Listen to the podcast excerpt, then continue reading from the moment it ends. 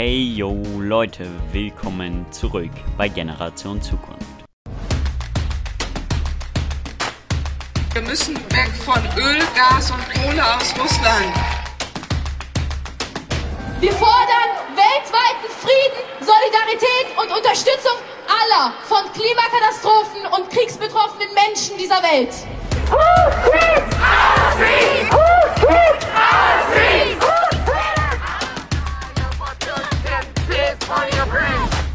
Yes, yes, yes, es war globaler Klimastreiktag. In über 300 Städten in Deutschland haben wir Fridays for Future unter dem Motto People over Profit und Peace and Justice demonstriert. Für 1,5 Grad Politik, für Frieden und für Agieren statt Reagieren. Ich war in Dresden mit dabei. Wir waren ungefähr 4000 Leute und es hat einfach nur Spaß gemacht, mit euch allen die Straßen zu füllen. Wir waren laut, wir haben gezeigt, dass wir nicht weggehen, bis gehandelt wird und eines kann ich euch sagen, das bleibt auch so.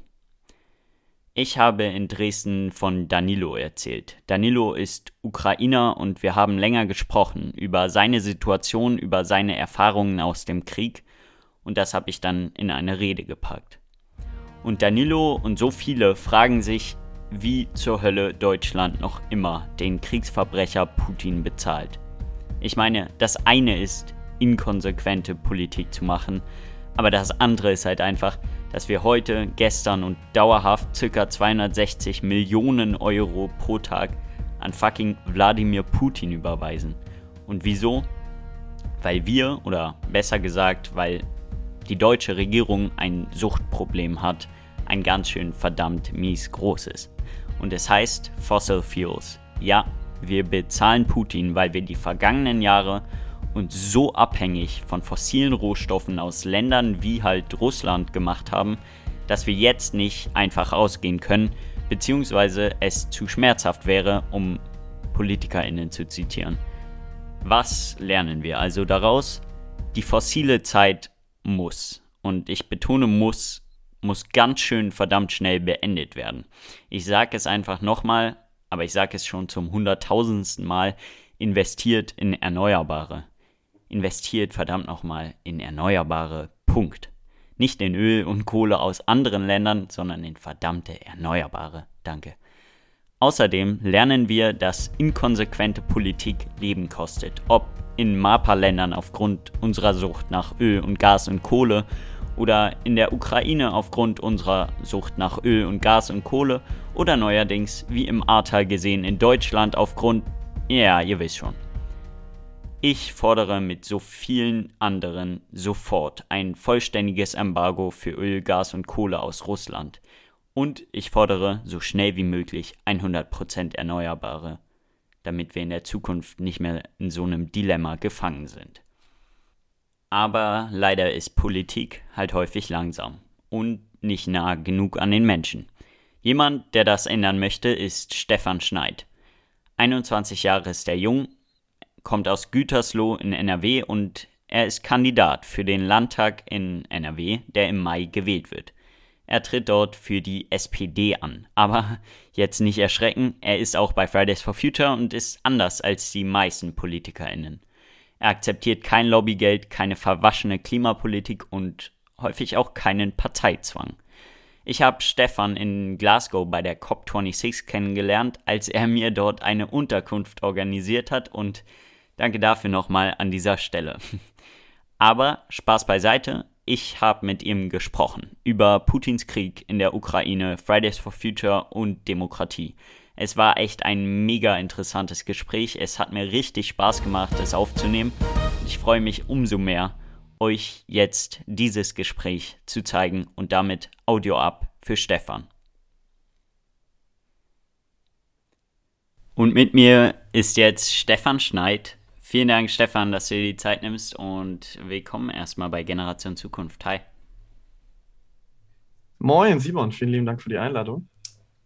Jo, na klar. Ähm, und ich denke, wir fangen direkt so ein bisschen an ähm, zu labern über Politik. Das ist ja, was du machst. Ähm, und da muss man leider ähm, anfangen mit einem Thema, was, womit man ungern anfängt, und zwar Krieg. Ähm, derzeit ist die Welt ein bisschen mehr crazy, als sie vielleicht noch vor ein, zwei Monaten war. Und deswegen meine Frage erstmal zum Beginn, und das ist vielleicht eine fette Frage, deswegen guck, wie du sie beantwortest. Ähm, aber wieso gilt es, Krieg immer zu verhindern? Boah, wie fange ich an? Ähm, meine Eltern sind in den 90er Jahren aus Russland nach Deutschland gekommen. Ähm, unsere Vorfahren sind damals wegen Katharina der Großen nach Russland gegangen und wurden dort jahrzehntelang, jahrhundertelang eigentlich unterdrückt. Und ich habe selber noch Verwandtschaft und Bekanntschaft in Russland und der Ukraine. Ähm, deswegen nehme ich das Thema schon ordentlich mit, weil von meinem Vater der eine Cousin, der kämpft auf russischer und der andere auf der ukrainischen Seite. Das ist halt einfach so absurd. Und weshalb man Krieg immer vermeiden soll, weil es eigentlich nur Verlierer gibt. Die Leute, die Krieg anzetteln, in dem Fall Wladimir Putin, würde ja niemals an vorderster Front kämpfen. Und ähm, ja, also am Ende haben beide Seiten einfach große Opfer und ähm, hat nichts davon. Ähm, mir fehlen ein bisschen so die Worte, was aktuell stattfindet. Weil vom Krieg profitieren am Ende nur die Leute, die sich die Hände nicht schmutzig machen. Und vielleicht dann sagen, okay, wir haben jetzt äh, XY Fläche mehr dadurch gewonnen. Was ja in unserer heutigen Zeit, insbesondere wenn man sich Russland anschaut, gar nicht nötig ist, weil Russland eine riesige Fläche und äh, Russland benutzt aber den Großteil der Flächen nicht effektiv. Also effektiv benutzen, da muss man ja auch drüber streiten, wie weit sollte man Flächen effektiv benutzen aufgrund des Klimawandels. Ja. Ja, krass. Nee, also das Beispiel, was du sagst, ist natürlich heftig. Ähm, und das gibt es ja nicht nur bei dir, sondern tausendfach, ähm, vielleicht hunderttausende Male, ähm, in denen Brüder und Schwestern auf unterschiedlichen Seiten kämpfen und sich gegenseitig töten. Deswegen meine Frage so, was ist jetzt deine Hoffnung? Ähm, wir haben über 20 Tage Krieg mittlerweile. Ähm, hast du noch eine Hoffnung oder woran, ähm, was malst du dir aus für ein Best-Case-Szenario jetzt die nächsten Tage, Wochen? Hm, wenn man in unserer heutigen Zeit keine Hoffnung hat, dann ist man, glaube ich, ein bisschen verloren. Deswegen Hoffnung muss man irgendwie immer aufrechterhalten. Ich glaube, das ist ganz, ganz wichtig. Ähm, wenn man die Situation realistisch sich anschaut, dann sieht man, dass Wladimir Putin auf jeden Fall sein Gesicht wahren muss. Deswegen wird es ganz, ganz schwer sein, diesen Krieg irgendwie zu beenden. Ähm, insbesondere für die Menschen in der Ukraine tut mir das wahnsinnig leid. Ähm, Hoffnung. Also Hoffnung geben mir die Menschen, zum Beispiel in Russland, die Journalisten im Fernsehen, die Leute, die demonstrieren gehen dagegen, obwohl sie genau wissen, was das heißt. Und ähm, ja, wenn ich aber, das muss man ja auch ein bisschen differenziert betrachten. Also wenn ich jetzt zum Beispiel mit meiner Verwandtschaft äh, in Russland rede, da gibt es ganz, ganz viele, die jetzt aufgeklärt sind, aber eine ältere Generation, die seit Jahrzehnten lang nur gebrainwashed wird durch das russische Fernsehen. Wir haben zu Hause selber russische Medien laufen. Also meine Eltern gucken da jetzt nicht die Nachrichten oder so, sondern die gucken eher so primär russische Filme oder Serien. Aber wenn man sich mal aus Spaß, und das heißt auch Spaß, aber wenn man sich mal die Zeit nimmt und sich mal die russischen Nachrichten anschaut, das ist ja absurd. Und kann man den Leuten das verübeln, die vielleicht wirklich denken, dass es nur eine Friedensmission in der Ukraine ist, die 70, 80 Jahre alt sind, keinen Zugang zu Social Media haben. Und ja, aber Hoffnung geben mir auf jeden Fall die Menschen, die jung sind, die ähm, aufgeklärt sind und die sich dagegen wehren. Obwohl sie genau wissen, was das heißt, zu riskieren. Also wir beide kennen ja Aschrak aus Russland, der ja auch aufgrund ja für Fridays for Future aufgrund der Klimaproteste dort auch immer Verhaftungen riskiert. Und das ist ein Mut, den können wir uns, glaube ich, beide zwar vorstellen, aber gar nicht wirklich realisieren, wie krass das ist. Ja, nee, absolut crazy. Wir kommen gleich auch noch zu, ähm, zu Fridays for Future, zu dem ganzen Politik-Wahnsinn. Ähm, ähm, aber natürlich ist es wichtig zu betonen, dass wir, ähm, denke ich, alle vereint ähm, an der Seite der Ukraine stehen sollten. Ähm, das ist ganz wichtig. Und ähm, ich denke, da ist es auch parteiübergreifend. Und ich weiß, du hast gerade eine SPD-Ente auf deinem Mikrofon sitzen. Ähm, und ähm, ich ähm, bin derzeit eher überparteilich aktiv, aber denke ich, trotzdem können wir uns darauf einigen. Und das finde ich erstmal ganz wichtig und richtig.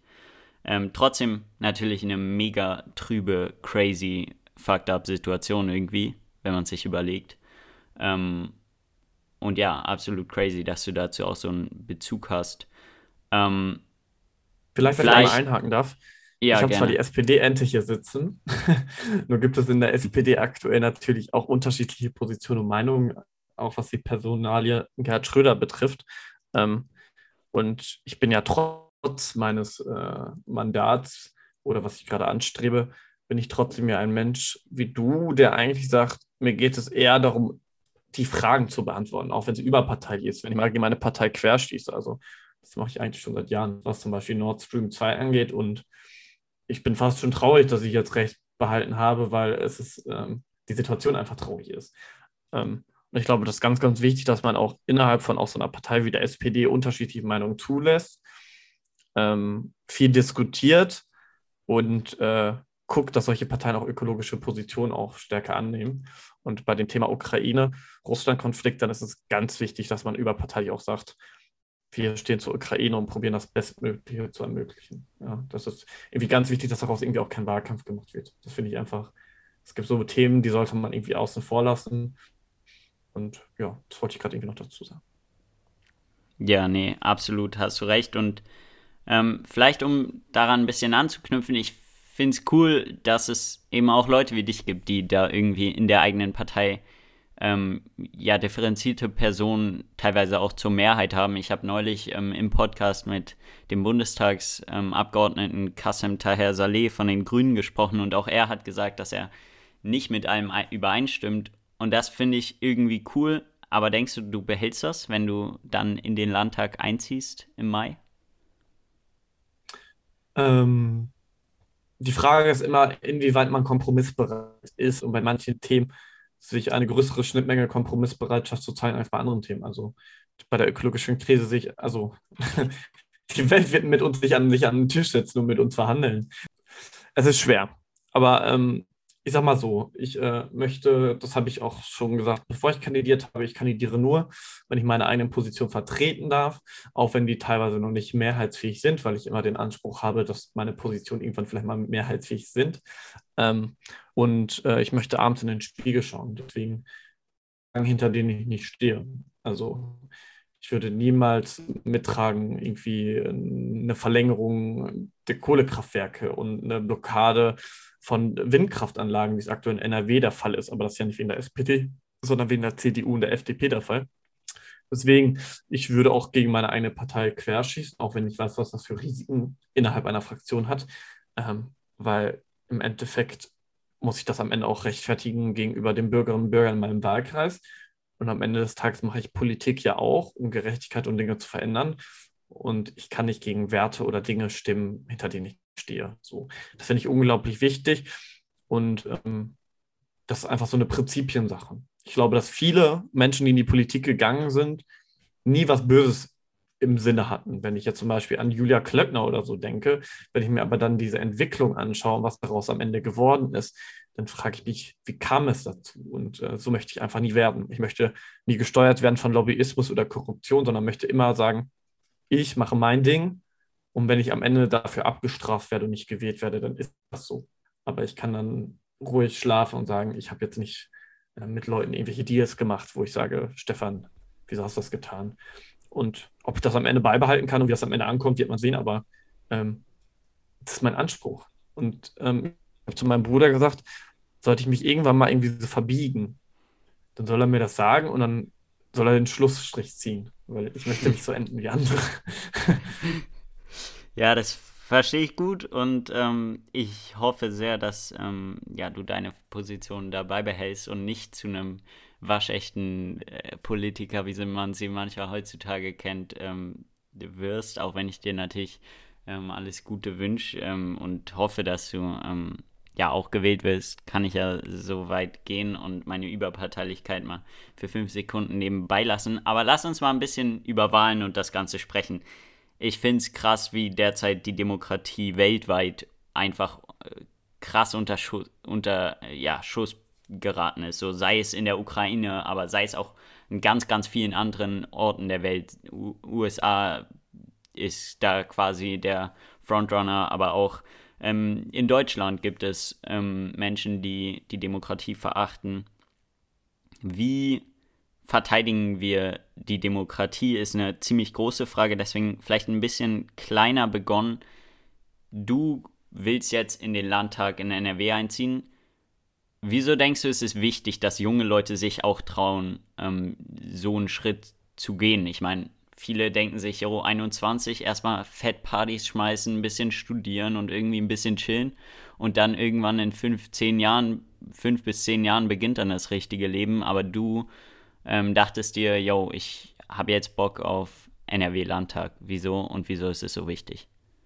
Mm, wir haben uns das letzte Mal vor vier Monaten in Glasgow auf der UN-Klimakonferenz gesehen und ich glaube, es gibt neben der ökologischen Krise gibt es auch noch ganz, ganz andere wichtige Themen, wenn wir uns die Bildung anschauen, die Bildungsgerechtigkeit in Deutschland generell, das muss man jetzt nicht nur auf NRW beziehen, oder wenn man sich auch äh, unser Gesundheitswesen anschaut, also insbesondere was psychische Gesundheit angeht und äh, wenn junge Menschen sich Hilfe suchen wollen, wie lange sie warten müssen.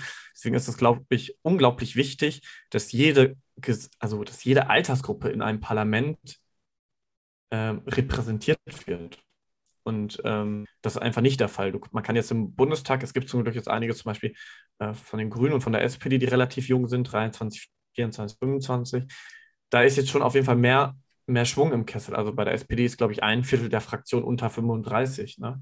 Das ist richtig, richtig gut und wichtig, weil diese Zukunftsfragen betreffen eben junge Leute primärer ja. als äh, irgendwie äh, ältere. Und ähm, ja, ich habe mich auf den Weg gemacht. Ich äh, möchte, ich bin ja auch der jüngste Kandidat äh, in NRW, ich möchte, ich möchte einfach eine Stimme auch für junge Menschen sein, die in der Pandemie vernachlässigt wurden. Und ähm, nochmal zurückzurudern, jetzt, was ich eben gesagt habe, mit Glasgow, UN-Weltklimakonferenz. Beide wissen, dass eigentlich die letzte ähm, Legislaturperiode im Bund als auch im Land ist. Und NRW ist als größtes Land, was auch am meisten Emissionen in Deutschland ausstößt als Bundesland. Unglaublich wichtig. Das ist die letzte Legislaturperiode, um auf den 1,5 Grad Pfad zu kommen.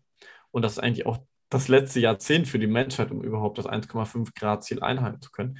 Deswegen ist es wichtig, dass es einfach Leute gibt, die 1,5 Ultras sind. So kann man das eigentlich klar formulieren. Also Leute, die wirklich alles daran setzen, diese Krise, auch wenn sie gerade für viele nicht ersichtlich ist. Also Flugkatastrophe im Ahrtal, dann haben wir das Thema vier Wochen auf der Agenda. Jetzt, keine Ahnung, läuft super, ein bisschen Sonne ist draußen, 18 Grad. Da denken so viele nicht so über den Klimawandel nach oder über, äh, über die Artenvielfalt. Und äh, ich glaube, es ist wichtig, dass es Leute gibt, die aber jeden Tag in den Parlamenten darauf aufmerksam machen, jedes Gesetz, jede Initiative darauf prüfen, ob das überhaupt kompatibel ist.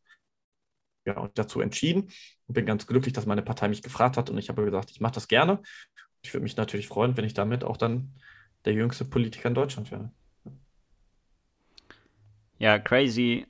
Ähm, du hast vieles angesprochen. Ganz wichtig, ganz wichtiger Punkt, die ökologische Krise. Ich denke, nicht nur in den Parlamenten, natürlich auch in den Parlamenten, aber auch außerhalb muss man was machen. Deswegen will ich hier nochmal ganz kurz ähm, zu diesem Zeitpunkt, wo das Interview hier rausgeht, war der globale Klimastreik von Fridays for Future vor zwei, drei Tagen.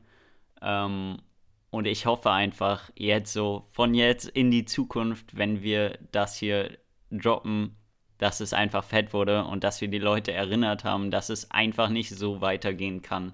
Und dass wir nicht, weil es gerade 18 Grad und Sonnenschein ist, eine Krise, die uns alle, für uns alle, ähm, ja, die uns alle enorm betrifft, dass wir die nicht vergessen können. Ich hoffe einfach, es wird richtig fett und ich habe richtig Bock, noch eine Woche alles zu geben. Ähm, du bist auch bei Fridays for Future. Ähm, willst du noch was dazu sagen? Ja, ähm, ich hoffe natürlich, dass wir wieder sehr, sehr viele Menschen trotz der schwierigen Zeit auf die Straße kriegen. Und ich glaube, dass Fire for Future einfach mehr ist, als auch nur auf die ökologischen Krise aufmerksam zu machen. Also wir haben ja relativ viel auch mit Black Lives Matter gemacht. Ich habe jetzt zur Ukraine viel gemacht. Aber ich möchte nochmal auf eine andere Frage eingehen. Du hast eben über die Demokratie geredet und ich habe die Tage in der Süddeutschen was gelesen. Und da ging es darum, dass nicht Menschenrechte und die Demokratie versagt haben jetzt im Angesicht des Krieges, sondern es ist vielmehr die internationale Politik, wie wir in der Vergangenheit gewirtschaftet und auch gelebt haben. Wir haben da versagt, weil wir einfach glauben, es wäre richtig zu missachten, wie mit Menschenrechten und mit, also wir haben Länder akzeptiert, die einfach Menschenrechte untergraben haben. Wir haben Länder akzeptiert, die von der Demokratie nichts halten. Wenn man jetzt sich die Olympischen Spiele anguckt in China, mit den Uiguren, wenn man sich nach, wenn man nach Russland guckt, was da mit homosexuell lebenden Menschen passiert oder generell, wenn Leute demonstrieren, das sehen wir ja jetzt. Und ich glaube, dass wir viel mehr Wert darauf legen müssen, dass wir mit Leuten handeln, wirtschaften, die wirklich auch zu unseren Werten stehen. Und wir können einfach nicht jedes Regime so akzeptieren. Und insbesondere können wir uns nicht abhängig machen von solchen Ländern. Ähm, das ist ganz wichtig. Und eine Demokratie, das muss man ja auch in Deutschland sagen.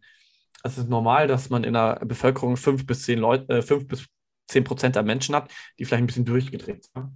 Die auf einem anderen Planeten vielleicht leben und irgendwie ganz absurdes Zeug labern, das ist in Ordnung. Aber wenn wir uns angucken, ähm, Deutschland, dann ähm, ähm, ja, wir haben eine AfD mit teilweise 11 bis in manchen Bundesländern 25 Prozent. Äh, wir haben auch ganz andere absurde Parteien, die über Corona sehr wissenschaftlich feindliches sagen. Wir haben einen Großteil an Nichtwählern. Ich glaube, es ist wichtig, dass Politik naher wird. Also näher an den Menschen. Da mache ich ganz, ganz viel Haustürwahlkampf, um zu sagen, ich bin hier, ich bin erreichbar. Auf meinen Plakaten steht meine Handynummer, auf meinen Plakaten steht meine E-Mail. Ähm, ich mache Infostände nicht vier Wochen vor der Wahl, sondern sechs Monate Wahl, weil ich sage, wenn die Leute ein Problem haben, bitte kommt auf mich zu. Und Politik muss anders denken. Wir brauchen viel mehr Bürgerbeteiligung, also was Prozesse angeht, auch zum Beispiel, wenn man Windkraftanlagen errichtet. Aber ich setze mich auch für Formate ein, wie, klar, Wahlalter ab 16, aber was mir ganz wichtig ist, zum Beispiel Klimarat, Bildungsrat. Man muss Schülerinnen und Schüler zum Beispiel institutionell in die, Entscheidungsfin äh, in die Entscheidungsbeteiligung von Bildungspolitik mit integrieren, weil am Ende sind es Schülerinnen und Schüler, die damit tagtäglich arbeiten müssen und aktuell leider mit den Fehlentscheidungen äh, lernen müssen. Ähm, ja, ich glaube, wir müssen da ganz, ganz viel nachbessern. Und deswegen ist es wichtig, dass auch junge Leute in die Parlamente kommen, um genau darauf zu zeigen. So wie wir Politik in den letzten Jahren gemacht haben, war es oft nicht richtig, beziehungsweise es gibt Verbesserungspotenzial. An der Stelle möchte ich ganz kurz was hinzufügen. Denn ich werde so, so häufig gefragt, okay, du bist bei Fridays for Future, aber wieso machst du nicht selbst erstmal was? Fahr doch selbst erstmal nur noch Bahn und Fahrrad, flieg nicht mehr, nutz kein Plastik mehr und nutz nur noch Bambuszahnbürsten. Nur hier ist bei dem allen das Ding.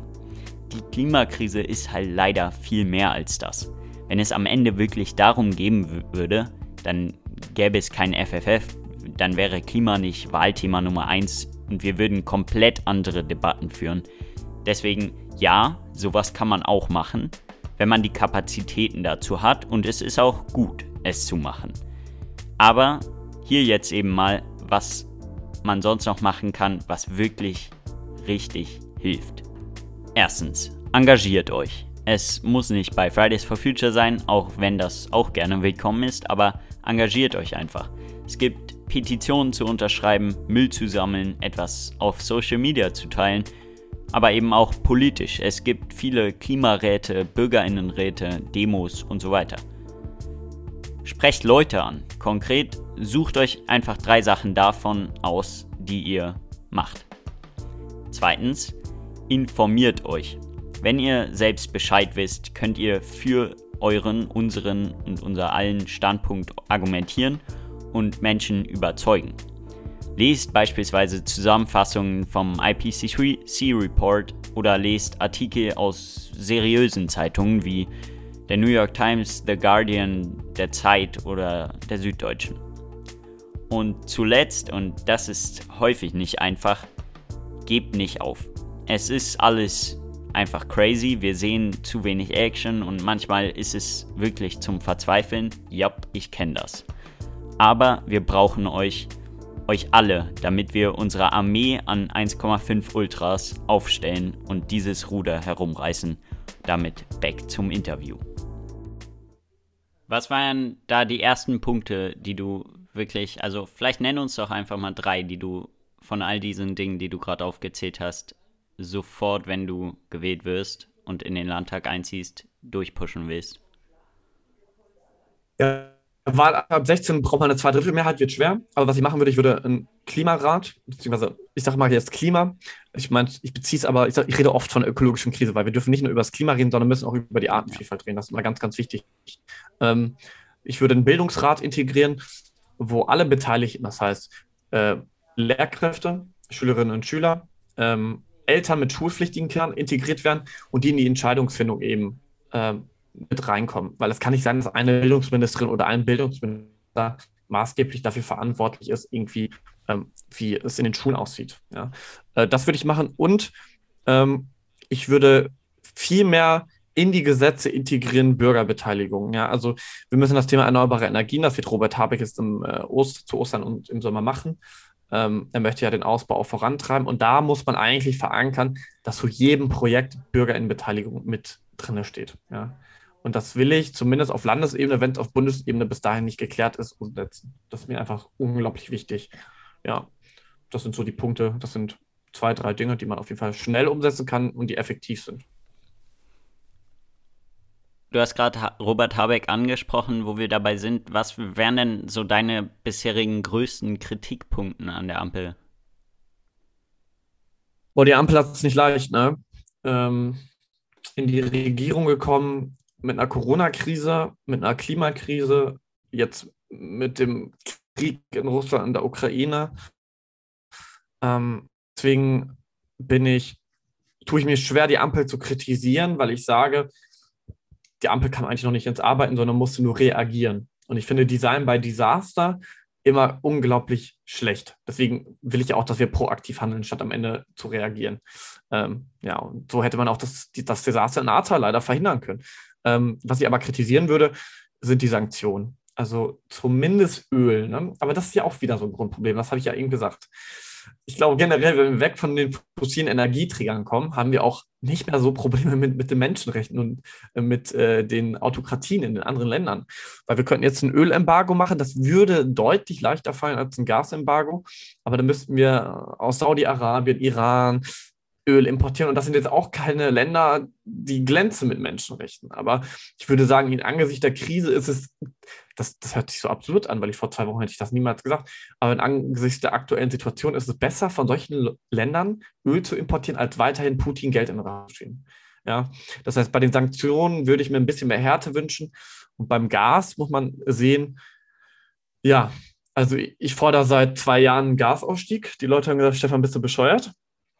Äh, jetzt haben wir eine Krise und eigentlich müsste ich und möchte ich das Thema Gasausstieg nochmal ganz um auf die Agenda pushen. Aber ähm, es steht noch nicht oben auf der Agenda, äh, weil wir jetzt eher darüber reden, woher kriegen wir anderes Gas als, also wir müssen eigentlich ja ganz Wärme ganz neu denken, Fernwärmenetze, ähm, Wärmepumpen, aber ähm, ja, deswegen, also die Sanktionen, das, das wurmt mich ein bisschen bei der Ampel. Da hätte ich mir ein bisschen mehr Härte erwartet. Ja, das wäre für mich wichtig. Du bist einer, der, der auch mit autoritären Regimes sehr, sehr hart umgeht. Ich erinnere mich an deinen Instagram-Post ähm, zu den Olympischen Spielen, wo du auch enorm, ja, oder erzähl einfach mal selbst, was, du hast was gepostet, was war die Reaktion darauf? Ich bin seit 2005 im Handballverein. Ich trainiere selber seit fünf Jahren Handballmannschaften. Für mich ist Fair Play einfach unglaublich wichtig und es reicht nicht, wenn man irgendwie wie in China Fair Play auf dem Platz predigt, aber außerhalb Fair Play für Menschen, auch Bekannte, die man halt über die Jahre durchs Internet kennenlernt, nicht zählt. Also ich habe eben Uiguren angesprochen, das gilt aber auch für Anwälte, die Menschenrechte und alles Mögliche vertreten. Ja, in China die Meinungsfreiheit und generell, wie das Ganze abläuft mit Überwachung, das ist einfach weit, weit, weit von, äh, also jenseits von Gut und Böse. Ja, und dann habe ich halt einen Post dazu gemacht, der hat dann irgendwie knapp 1000 Likes bekommen und dann ähm, gab es aber ganz viele Bot-Kommentare aus China. Also die chinesische Regierung hat ein bisschen die Bots spielen lassen und ein, zwei Instagram-Anmeldungen gab es dann aus China. Also die haben, aber ich habe halt zwei Faktor drin, die haben es halt nicht hinbekommen. So, ne? Aber dann kommen halt Spam-Mails über Wochen hinweg, wo du ganz klar weißt, die wollen einfach nur irgendwie deine Daten fischen, um dann am Ende deinen Instagram-Account zu löschen oder was auch immer. Und das ist halt komplett absurd, weil ich habe gesagt, nicht nur in China wird die Meinungsfreiheit eingeschränkt, du wirst auch, also die chinesische Regierung schränkt auch im Ausland die Meinungsfreiheit an. Ich meine gar nicht mein Beispiel damit, sondern es wird kein CEO geben von einem DAX-Konzern, die aktiv in China produzieren oder da was in der Lieferkette haben, die sich kritisch gegenüber dem, der chinesischen Regierung äußern wird oder über die Menschenrechtssituation in China.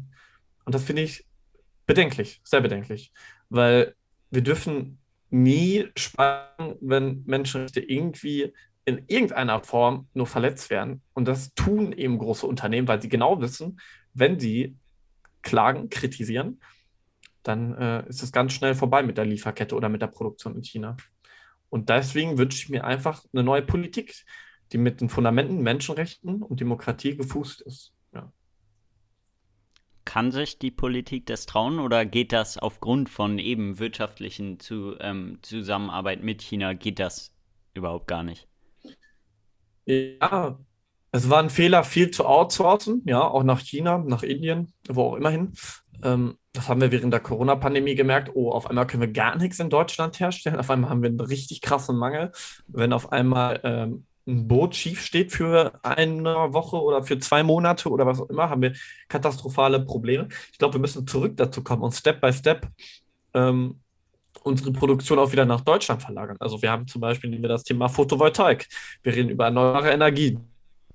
Alle, wirklich alle Photovoltaikmodule kommen mittlerweile eigentlich aus China. Ich erinnere an Jinko Solar oder andere Produzenten, die da tätig sind.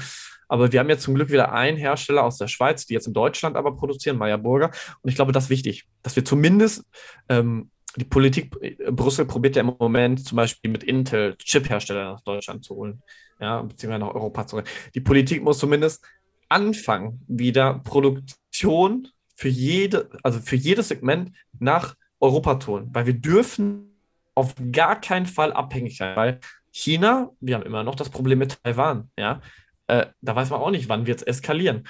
Äh, da kann es sein, dass die doch irgendwann krasse Sanktionen gegen China äh, fahren wird. Deswegen ist es einfach ein hohes Risiko, was man da eingeht, wenn man so viel äh, auf China setzt. Ja? Und das ist halt wieder diese Frage: Menschenrechte, Demokratie versus Wirtschaft. Wie setzen wir die Prioritäten und wie kann man, klar, das geht nicht von heute auf morgen, aber wie kann man innerhalb der nächsten zehn Jahre gucken, dass wir weniger abhängig von solchen Ländern werden? Das ist elementar wichtig. Das wird uns immer begleiten, bei jeder Krise. Ja, und bestimmt auch elementar schwierig, genauso wie man vielleicht denken könnte, wie ein Thema, was ich jetzt noch ansprechen möchte. Und das klingt erstmal wie Politik von vor 20, 30 Jahren, als es noch kein Social Media etc. gab. Und zwar, ich finde es super cool, wenn man ähm, Wahlkampf macht auf traditionelle Art und Weise. Sprich, wie du schon gesagt hast, ähm, Straßenwahlkampf, sich hinstellen und das auch nicht nur einmal, zweimal für große Events, sondern sich wirklich ähm, morgens bei Regen und bei ähm, Schiedwetter, würde man im Norden sagen, ähm, sich auf die Straße zu stellen, mit Leuten zu reden. Erzähl uns ein bisschen von deinen Erfahrungen wie läuft das, wenn man sich da so einfach auf die Straße stellt als junger, angehender Politiker und mit Leuten spricht? Ja, also unter der Woche, also Montag bis Freitags, äh, mache ich normalerweise immer so drei bis vier Stunden Tür-zu-Tür-Wahlkampf. Okay, man muss ehrlich sagen, äh, Wahlkampf ist natürlich auch Ressourcenverschwendung. Ähm, ich probiere es aber, also wir produzieren alles klimaneutral etc. pp. Trotzdem kann man es nicht schön reden, ja, weil am Ende des Tages gehen dafür Ressourcen drauf. Aber wenn ich Wahlkampf mache, mache ich den nachhaltig. Das heißt, ich klingel an der Haustür, gebe meinen Flyer und eine Tüte Blumensamen dazu, wo auch eine Anleitung steht, wie wo was pflanzen soll. Ähm, und die Erfahrungen sind eigentlich sehr, sehr positiv, aber man muss ja auch ehrlich sagen, man sieht wirklich alles, ja. Wenn, also ich habe jetzt schon äh, eine fünfstellige Zahl an Haustüren abgeklingelt. Ich will am Ende 30.000 erreichen. Ähm, also mir haben Leute, einmal eine Frau und einmal ein Mann die Tür, beide so um die 28, 30 die Tür komplett nackt aufgemacht, weil die dachten, ich bin das Date. Äh, du hast Leute, die ähm, Corona haben, mit dir reden und nach ein paar Minuten sagen, ich habe Corona, ich muss mal wieder die Tür zu machen. Und dir denkst, oh no, ey. also eine Familie hatte auch Corona und die Hauskatze ist abgehauen und wir mussten die unter dem Auto wegfischen und Hunde springen nicht an. Also du erlebst wirklich alles. Aber die Erfahrung ist sehr positiv, weil Leute erwarten das gar nicht, dass ähm, man vor großen äh, Unternehmen vor den Werkstoren um 5.30 Uhr steht und irgendwie einen Apfel überreicht. Leute erwarten nicht, dass man an den Infoständen am Samstag Äpfel oder Blumen überreicht. Leute erwarten das einfach nicht. Leute, weil die haben ein anderes Bild von Politik, weil Politik hat sich oft leicht gemacht. Ja, ich möchte auch nicht immer über Politik ablästern, aber dieses ja, vier oder sechs Wochen davor zu plakatieren und einfach dann stehen zehn Parteien in der Innenstadt, das interessiert keinen. Weil die Leute denken sich, okay, jetzt wieder Wahl, wow. Aber wenn du im Januar, im Februar bei zwei Grad mit einem äh, Glühwein, mit einem Kinderpunsch, mit einem Kakao, mit einem, mit einem Kuchen in der Innenstadt stehst, mit einem SPD-Infostand, dann kommen die Leute auf dich zu und sagen, ist morgen Wahl. Und dann kannst du sagen, nein, Wahl ist in fünf Monaten, aber ich möchte ins Gespräch kommen. Wo sind die Probleme, was sind die Anliegen. Deswegen, die Resonanz ist großartig, einfach weil es eine neue Art ist. Und man muss ja ehrlich sagen, wir beide sind, ich will nicht sagen Straßenkinder, das hört sich komisch an, aber wir beide sind gerne auf der Straße, was zum Beispiel Demonstration oder Action angeht. Deswegen, ähm, ich fühle mich wohl auf der Straße, deswegen gehe ich gerne einfach von äh, Straße zu Straße oder von Tür zu Tür. Ja. Super cool, danke für deine Erfahrung auf jeden Fall. Und bevor wir so ein bisschen in Richtung Ende gehen, dachte ich, spielen wir noch ein kleines Spiel. Und zwar würde das Spiel so funktionieren, dass ähm, du mir drei Zahlen nennst zwischen 1 und 50, ähm, völlig freie Wahl. Und in dem Moment, wo du mir dann die Zahlen genannt hast, schlage ich dann einen Katalog auf und es kommen drei völlig random Fragen. Also die können politisch sein, unpolitisch sein, ähm, von Haustieren zu Parteien, alles mit dabei. Und dann möglichst kurz und prägnant die Fragen zu beantworten. Das ist das Ziel. Bist du dabei? Da bin ich auf jeden Fall dabei. Als angehender Politiker immer schwierig, Fragen schnell zu beantworten. Aber ich nehme die, die am Handball meine erste Zahl war, meine Trikotnummer. Okay, und dann nehme ich noch die ähm, 8, weil das meine zweite Handballzahl war. Okay. Äh, die 13. Die 13. Okay. Nice. Okay, in dem Moment habe ich den Katalog aufgeschlagen und ich fange direkt an mit der Nummer 7. Und das ist die Frage, was ist bzw. war dein Lieblingsfach in der Schule?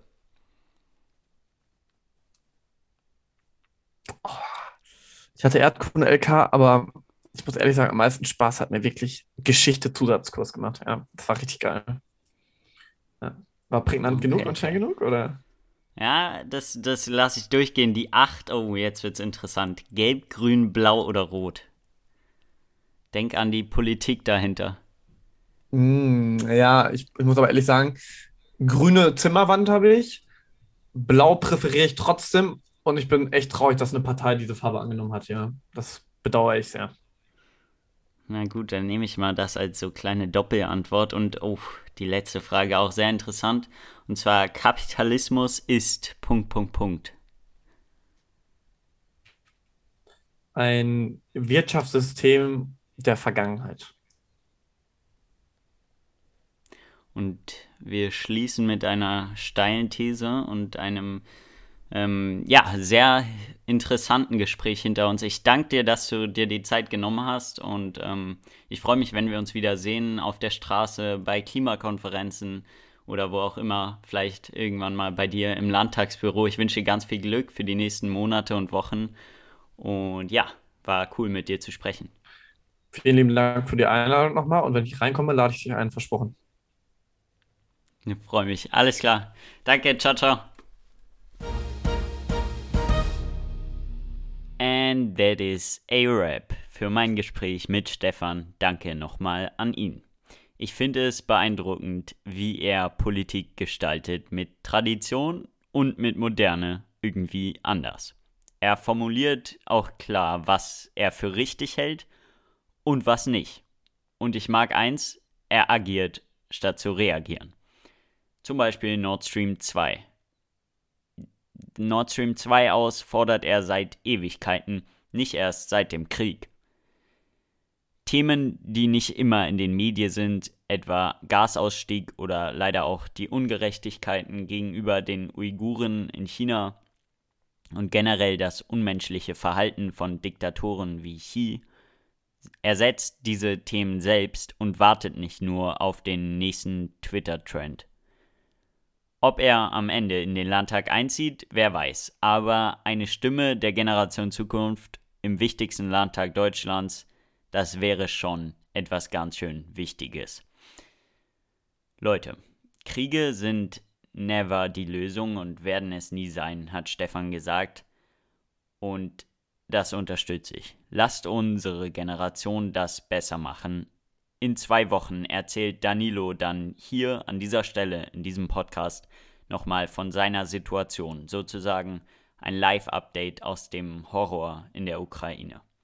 Er erzählt seine Story, aber auch, was für Leid sein Land ertragen muss und besonders spannend, was er von uns allen, aber auch von Deutschlands Regierung in diesem Moment fordert. Denn wir und ich wir können erzählen, was wir wollen, aber das ist nichts gegen jemanden, der das alles, und mit das ist hier Bombenregen gemeint, der das selbst erlebt hat. Aber das hört ihr dann selbst. Also, wir sehen uns in zwei Wochen. Bis dann, euer Simon. Der Podcast Generation Zukunft ist entstanden durch eine Idee von mir und in Kooperation mit meiner Schule. Aufgenommen wurde der Podcast mit dem Rode NT USB Mikrofon. Vielen Dank an Jonathan Goldbeck für Unterstützung bei der Bearbeitung und vielen Dank an Axel Goldbeck für die Musik. Anderweitige Quellen werden jeweils in den Show Notes genannt. Danke nochmal sehr fürs Zuhören, fürs Treubleiben. Euer Host, Interviewführer und Producer Simon Hoper.